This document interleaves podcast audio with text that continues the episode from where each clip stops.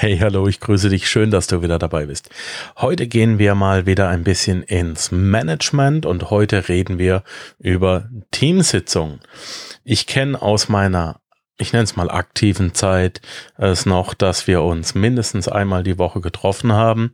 Komplette Firma, es saßen 30, 40 Leute in einem viel zu engen ähm, Sitzungszimmer, obwohl wir ein größeres Sitzungszimmer gehabt hätten, äh, hat die Arroganz äh, der Eigentümer es verhindert und hat gesagt, nein, ihr seid es nicht wert, im großen Sitzungszimmer zu sein, im Guten. Ihr könnt euch das alle in das Kleine drängen. Und dann waren von den Werksmeistern über uns Projektleiter bis hin zu den äh, Konstrukteuren, zu den technischen Projektleitungen äh, bis zu den Einkäufern waren einfach alle vertreten und es gab einen Riesenfrust. Jeder einzelne Auftrag wurde durchgegangen. Diese Sitzung hat ein, zwei, drei Stunden gedauert. Jeder Projektleiter musste Rede und Antwort stehen. Jeder Werksleiter musste Rede und Antwort stehen. Jeder Einkäufer musste auf jeden Auftrag Rede und Antwort stehen, warum das Material noch nicht da ist.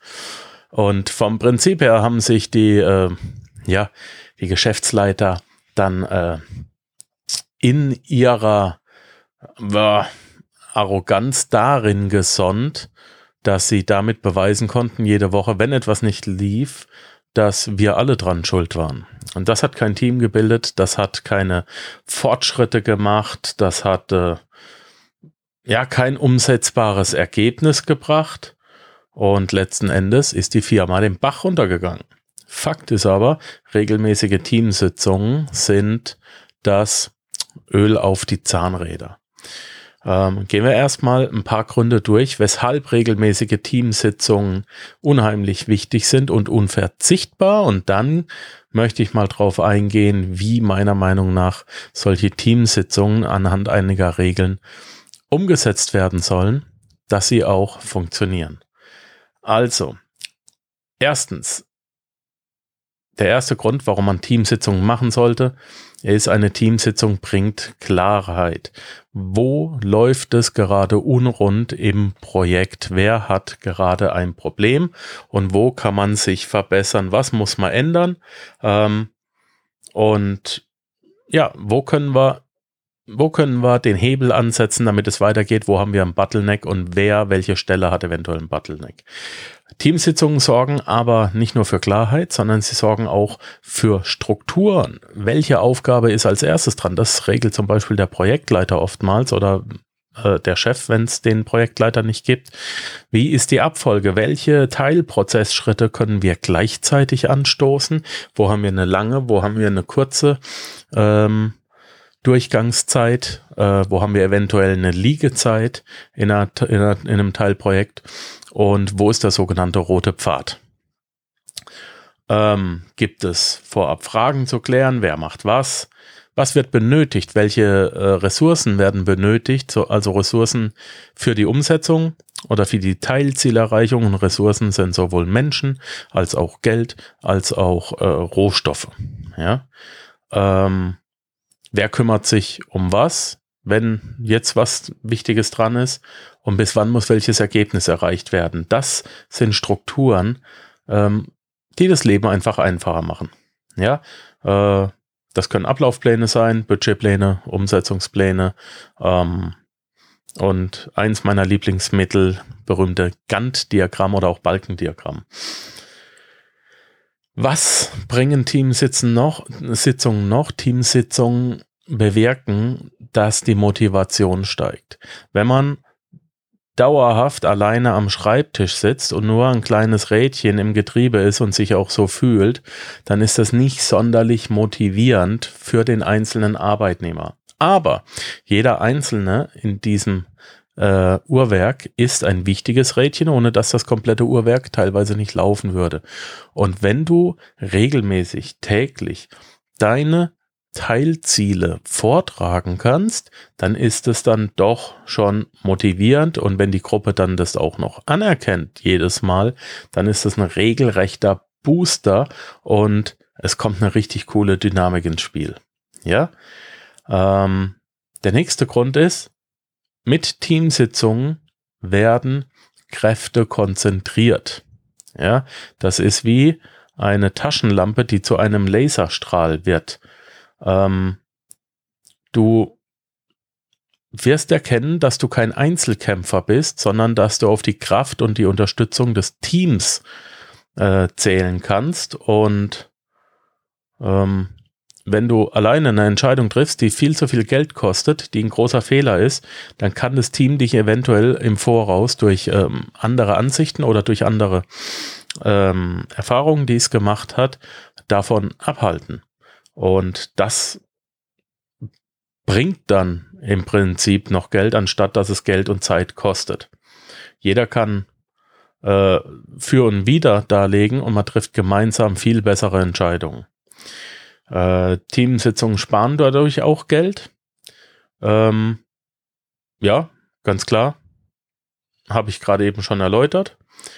Ähm, ein weiterer Grund ist, Teamsitzungen zeigen Wertschätzung. Ja. Ähm, man muss den Mitarbeiter und äh, man muss den Mitarbeiter, man muss den Arbeitskollegen wertschätzen. Äh, er muss ernst genommen werden. Er muss erkennen, dass er ein wichtiger Bestandteil im System ist. Und du selbst oder ich selbst möchte das auch. In meinem Team werden alle immer gelobt und ich sage ihnen, so wie ich es meine, wie wichtig und wertvoll jeder Einzelne für mich ist und meine VAs sagen mir das auch. Und das ist ein ganz tolles Gefühl und das machen wir in den Sitzungen.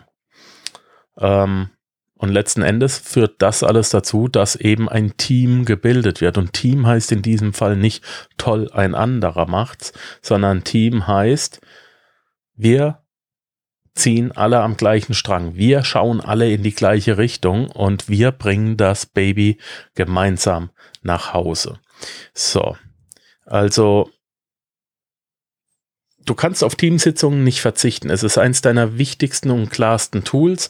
Ähm, sie sparen Geld, sie motivieren deine Mitarbeiter, sie verschaffen Klarheit, sie verschaffen dir Strukturen und sie zeigen Wertschätzung und du baust dir ein Team zusammen, das dann auch äh, dazu beiträgt, dass die Krankheitstage runtergehen und die Mitarbeiterfluktuation deutlich sinkt.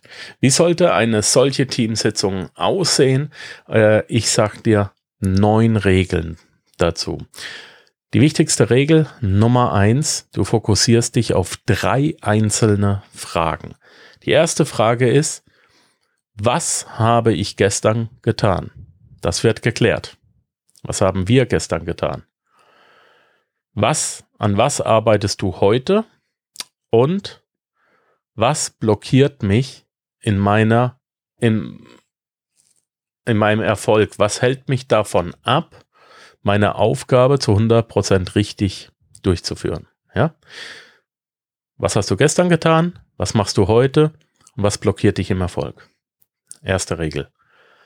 Zweite Regel.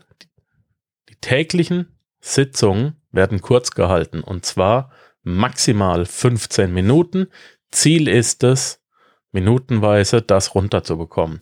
Je besser dein Team wird, je öfter du das machst, desto schneller wird's und Ziel ist es ganz klar, von 15 Minuten auf unter 10 zu kommen. Ähm, wenn es Punkte gibt in diesem Meeting, also die drei Fragen werden beantwortet, einfach von jedem Teammitglied. Und ähm, wenn es dann Diskussionsbedarf gibt, dann wird definitiv diese Diskussion festgehalten und es gibt ein extra Meeting nur mit den Diskussionsteilnehmern zu einem späteren Zeitpunkt, nicht in der, in der täglichen äh, Teamsitzung. Ja? Ähm, Regel 4 ist ganz wichtig. Du startest dein Meeting immer pünktlich. Du beginnst es. Und jetzt kommt ein Trick. Setz das Meeting nie auf die volle Stunde oder auf die volle Viertelstunde an. Mach dein Meeting beispielsweise um fünf vor acht. Ja, wenn alle um sieben zur Arbeit kommen, mach's um fünf vor acht. Oder wenn alle um acht zur Arbeit kommen, dann sag um sie, um acht Uhr fünfundzwanzig beginnt das Meeting. Die Tür geht zu um 8.25 Uhr und das Meeting startet. Punkt um. Ähm, das hat auch etwas mit Respekt zu tun und gerade auch mit Respekt, mit dem Respekt, der, wie du mit der Zeit anderer umgehst. Du ähm, bringst den Respekt, dass du für die anderen pünktlich da bist und du erwartest von allen anderen auch den Respekt, dass sie pünktlich da sind. Ähm, du solltest einen Konferenzraum haben mit einem Telefon. Sollten Teammitglieder außerhalb arbeiten, äh, wir hatten beispielsweise äh, Mitarbeiter, die dann nach Asien fliegen mussten oder ähm, auf die arabische Halbinsel oder nach Israel. Und mit dem Telefon kannst du diese Teammember dann mit ins Gespräch einbinden, ja. Gegebenenfalls, wenn es die Zeitzone nicht zulässt, also bitte hol den Mitarbeiter nicht nachts um drei oder vier aus dem Bett, nur damit er am dusseligen Meeting teilnimmt, wenn der wirklich äh, einen halben Erdball geflogen ist, sondern dann verschiebt das so zu seinem Vorteil, dass er dann auch teilnehmen kann. Der Grund hierfür ist, dass alle ähm, Mitarbeiter, dass alle Partner in deiner Unternehmung, die an einem gemeinsamen Ziel arbeiten, die ein gemeinsames Projekt oder Teilprojekt haben, äh, das besprochen wird im Meeting, dass alle teilnehmen sollen, damit auch jeder aus der Teilgruppe weiß, um was es geht. Das ist wichtig. Ähm, wichtig, generell wichtig ist, dass du jeden Tag um die gleiche Zeit, ich habe es vorhin angedeutet, ähm, dass du jeden Tag um die gleiche Zeit dein Meeting hältst. Immer um 8.25 Uhr bis 8.40 Uhr. Punkt. Jeder hat die Zeit, ins Büro zu kommen oder auch 7.25 Uhr. Jeder hat die Zeit, ins Büro zu kommen. Jeder hat die Zeit, sich kurz hinzusetzen, seine Akten zu richten, sich auf die Besprechung vorzubereiten. Jeder kann sich ein Käffchen nehmen und jeder kann sich dann rechtzeitig in einem vernünftigen Meeting, äh, Meetingraum einfinden.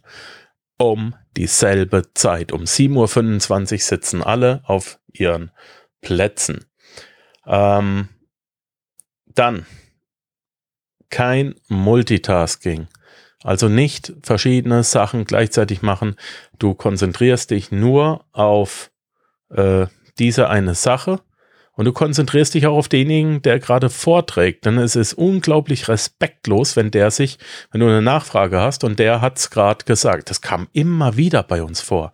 Du hast gerade was gesagt, irgendjemand macht gerade am Handy rum oder schreibt noch irgendwas auf und dann, äh, wie war das bitte? Äh, und wie machen wir das und das? Ja, habe ich doch gerade gesagt.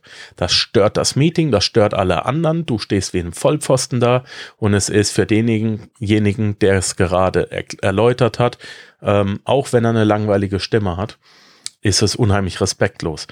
Konzentrier, das ganze Team konzentriert sich immer auf den, der gerade vorträgt. Und ich habe ja gesagt, alle müssen um 7.25 Uhr an ihren Plätzen sitzen. Und wenn ich sage sitzen, dann meine ich stehen.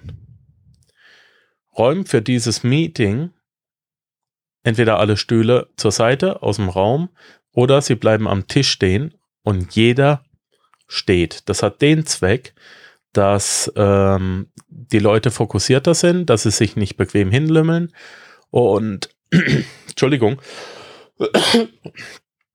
ähm, dass sie sich nicht hinlümmeln und dass sie einen Bedarf haben, das Meeting äh, so kurz wie möglich zu halten, denn es ist ja unbequem. wenn man ins Büro geht, kann man ja wieder sitzen. Und der neunte Punkt, auch recht wichtig, sorg für ähm, Disziplin. Zieh das täglich durch und lass es nicht nach zwei, drei, fünf Wochen schon schleifen. Zieh es täglich durch und sieh zu, dass du den Ablauf stets und ständig verbesserst und dabei immer wertschätzend und immer motivierend sein.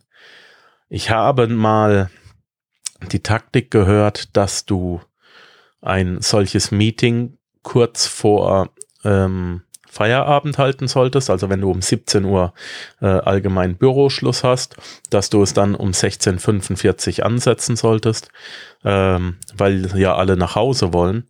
Aber das halte ich für eine ziemlich mit negativer Energie geladene Taktik Und äh, wenn es dann noch Nachbesprechungsbedarf gibt, dann werden die Leute ja gezwungen, in die Überstunde zu gehen. Und das macht man eigentlich nicht. Das macht keinen Sinn. Ich finde es besser, wenn du morgens dieses Meeting hältst, weil jeder gezwungen ist, nochmal in sich, gerade am Morgen. Du kommst frisch aus dem Büro, du hast eine halbe Stunde Anfahrt hinter dir, bist noch ein bisschen verschlafen. Und jetzt musst du deine, deine Denkleistung ankurbeln, um auf das Meeting vorbereitet zu sein. Ach Gott, was war denn gestern? Ja, dann kommst du in diesen Büromodus wieder rein. Ähm, und jeder kommt rein und ist, wenn er aus dem Meeting rauskommt, in diesem Büromodus und in seinen Projekten, die er gestern Abend um 17 Uhr hingelegt hat, wieder drin. Ich weiß noch aus meiner Zeit, dass ich ähm, da morgens kurz überlegen musste, was habe ich denn gestern eigentlich gemacht, wenn ich habe das ziemlich schnell ad acta gelegt.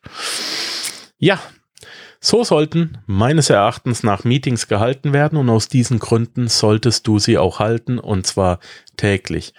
Ähm, kurz, knapp, präzise und brutal effektiv.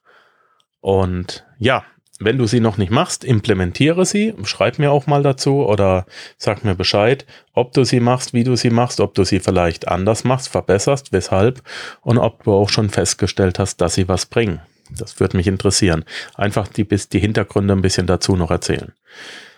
Ansonsten war es das für heute. Ich wünsche dir einen wunderschönen Tag und denke mal dran, sei die Stimme, nicht das Echo. Ciao, ciao. Wenn dir der heutige Input gefallen hat, dann freue ich mich, wenn du diese Episode jetzt auf Facebook mit deinen Freunden teilst. Vergiss bitte auch nicht, das Archiv auf meiner Webseite unter www.panzerknackerpodcast.com nach älteren Episoden zu checken. Dies ist eine Markus Habermehl Produktion. Bitte besuche mich auch nächste Woche wieder für eine weitere Folge vom Panzerknacker Podcast.